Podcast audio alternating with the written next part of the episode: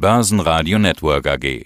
Das Börsenradio für Vorstände. Ja, mein Name ist Andreas Scholz von der DFV Eurofinance Group und äh, ich melde mich heute direkt aus Frankfurt am Main vom 30. Frankfurt European Banking Congress aus der alten Oper, den wir hier im Rahmen der Eurofinance Week ausrichten. Und bei den Nummern zu bleiben, die Eurofinance Week ist dann die Nummer 23. Ja, genau. Das war die 23. EFW, die jetzt zu Ende geht. Und traditionell ist immer am Freitag dann der Abschluss des European Banking Kongresses und der ist noch ein paar Jahre älter. Das ist der 30. Da haben wir uns natürlich heute viel hier vorgenommen und wollten den eigentlich auch noch ganz groß hier feiern mit, mit viel, viel geladenen Gästen und äh, haben jetzt äh, notgedrungen inmitten des Lockdowns daraus eine digitale Ausgabe gemacht. Fast komplett digital. Christian Sewing war hier vor Ort und auch der Bürgermeister von Frankfurt. Aber ansonsten sind alle unsere Gäste zugeschaltet. Ich finde es wirklich klasse. Ich meine, technisch war es ja so eine Art Fernsehstudio, die Eurofinance Week. Sah sehr ja. professionell aus, also mit Teilnehmern vor Ort und der Rest so ein bisschen zugeschaltet. Naja, und, und hat denn alles so geklappt wie geplant? So ein äh, Do you hear me? Do you hear me? Äh, ist ja fast schon normal.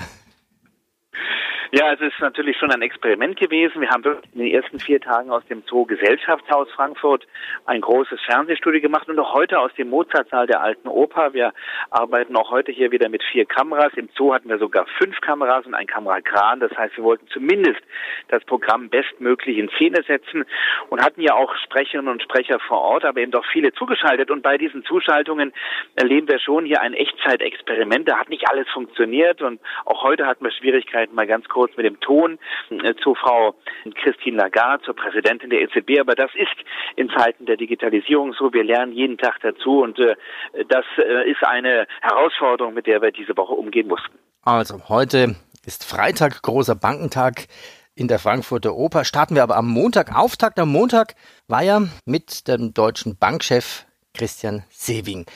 Der sprach ja von Dreifach-Transformation. Ich habe die Rede mir angeguckt. Er sagte, wir gehen in Europa in ein Zeitalter der Unordnung. Das fand ich total spannend. Ich habe das eigentlich auch die ganze Woche meinen Interviewpartnern äh, auch gefragt, wie sie dazu stehen. Er meinte ja einmal, erstens, wir hatten in Europa eine glückliche Welt. Also in den letzten 30 Jahren äh, hatten wir weltweit freie Märkte. Jetzt müssen wir dann zweitens mit der Technologierevolution der USA Schritt halten und drittens, wir müssen Umwelttechnologien entwickeln. Wir gehen in ein Zeitalter der Unordnung. Wie kam das an auf dem Kongress?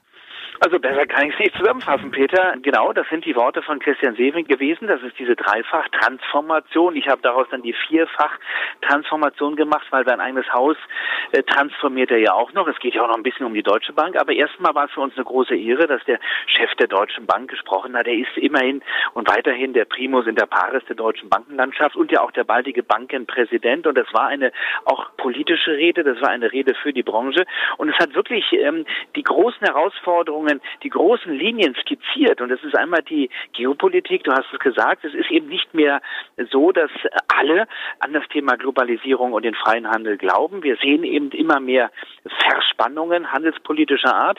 Dann haben wir das Thema Digitalisierung und da muss Europa aufpassen, dass es nicht abgehängt wird. In dieser Sandwich-Position kann es ungemütlich werden. Links die USA, rechts sozusagen dann Asien, vor allen Dingen China, die uns weit voraus sind, nicht nur ein Schritt, sondern zwei bis drei in Sachen Digitalisierung. Und dann haben wir, und das ist auch hier heute in der Alten Oper das große Thema, das Thema Nachhaltigkeit, also Klimawandel, äh, Green Finance.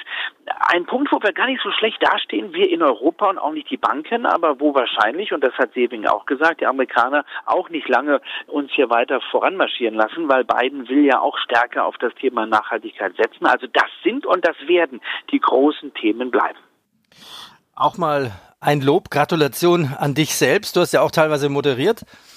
Sehr gut. Und äh, du hattest ja auch etliche Lücken zu füllen, also auch gerade nach dem Saving, dann die Schalte zur EZB rüber und dann ging da was nicht.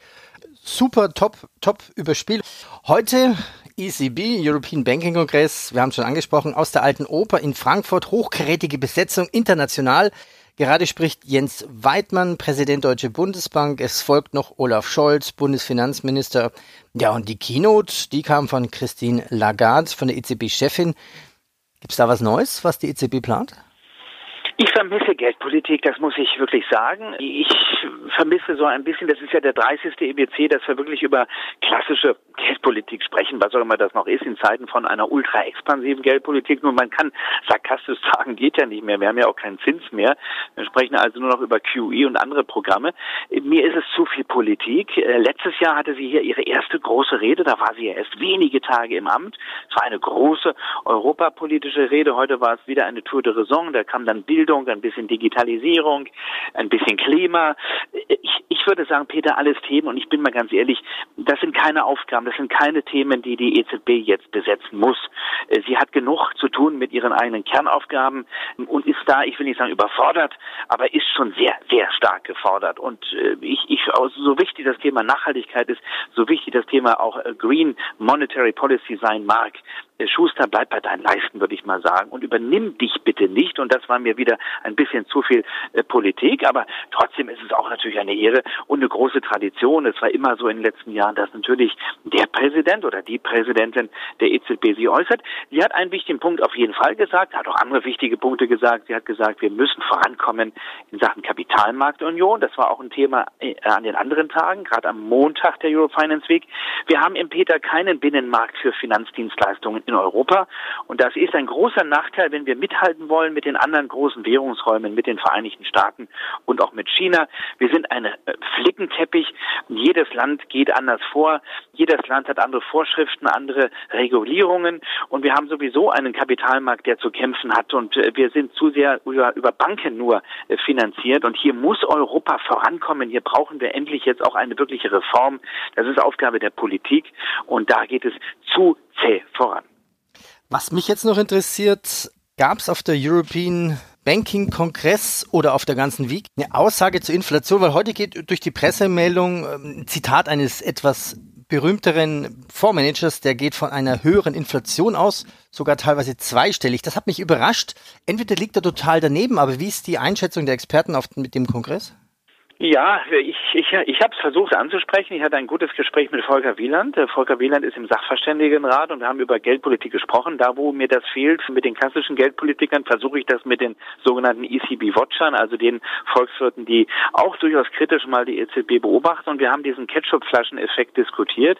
Äh, die Inflation kommt oder will nicht so richtig äh, in Gang kommen. Ich würde nicht von Deflation sprechen, aber die, die EZB selber oder die Präsidentin spricht von negativer Inflation. Das hat verschiedenste Ursachen. Da könnten wir jetzt stundenlang diskutieren, aber die Inflation, also das Ziel, was die EZB sich selber gestellt hat von, von äh, zwei Prozent, unter aber nahe zwei Prozent, das verfehlt sie immer und immer wieder, aus welchen Gründen auch immer, aber viele warnen, irgendwo muss das Geld ja vielleicht auch mal wieder in Richtung Verbraucherpreise wandern und im Moment sehen wir eine Vermögenspreisinflation an vielen Märkten, aber eben keine Verbraucherpreisinflation und das liegt zum Teil an den, an den Importpreisen, die die sehr schwach sind, das hat auch Volker Wieland gesagt, aber der Blick voraus zeigt Risiken und äh, dieser Ketchup-Flascheneffekt, ich finde dieses Bild immer ganz schön, wir schütteln und schütteln, Peter, und es will nichts aus der Flasche rauskommen, aber irgendwann macht es dann mal blub.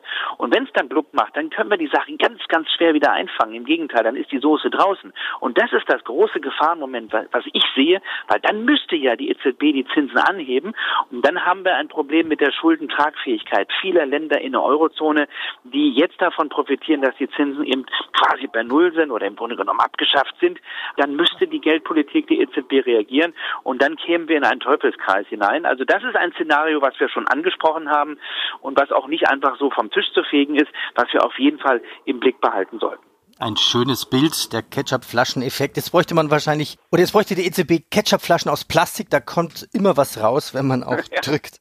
Ja, ziehen wir ein Fazit. Kann man das eigentlich schon? Also Fazit klar, 2020 Blick voraus, wie gehen die Banken in das nächste Jahr? Was werden die Themen in dem Jahr bei der Eurofinance Week sein? Kann man das eigentlich schon sagen?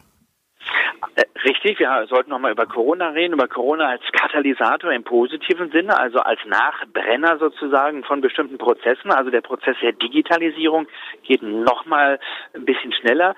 Da hat Corona die Banken nochmal einen Gang höher schalten lassen. Die äh, Banken, die sowieso schon digital ganz gut unterwegs waren, die haben jetzt nochmal den Nachbrenner damit gezündet und die anderen Banken merken, sie müssen jetzt, wenn sie nicht den Anschluss völlig verlieren wollen, auf jeden Fall hinterher marschieren. Da geht kein Weg dran vorbei. Das Thema Digitalisierung wird ein großes großes Thema auch für das Jahr 2021 sein. Und hier gibt Corona einen Schub.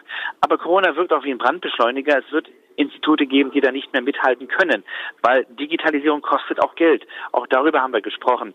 Auf der anderen Seite haben wir das Thema Risiken. Das wird auch ein Thema sein.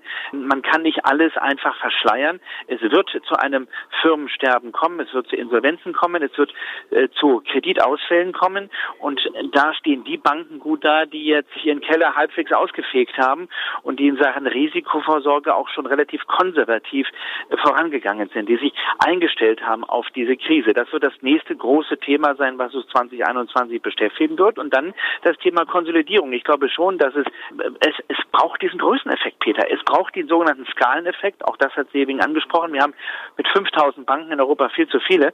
Und es wird nicht nur zu einem Bankensterben kommen, es wird auch zu Bankenzusammenschlüssen kommen. Und das kann ich mir vorstellen. Das sind so die drei großen Themen, die ich auf jeden Fall in Richtung der 24. Eurofinance Week sehe. Andreas, ich bedanke mich und im Hintergrund hört man noch, die Konferenz läuft noch. Wann kommt unser Vizekanzler dann?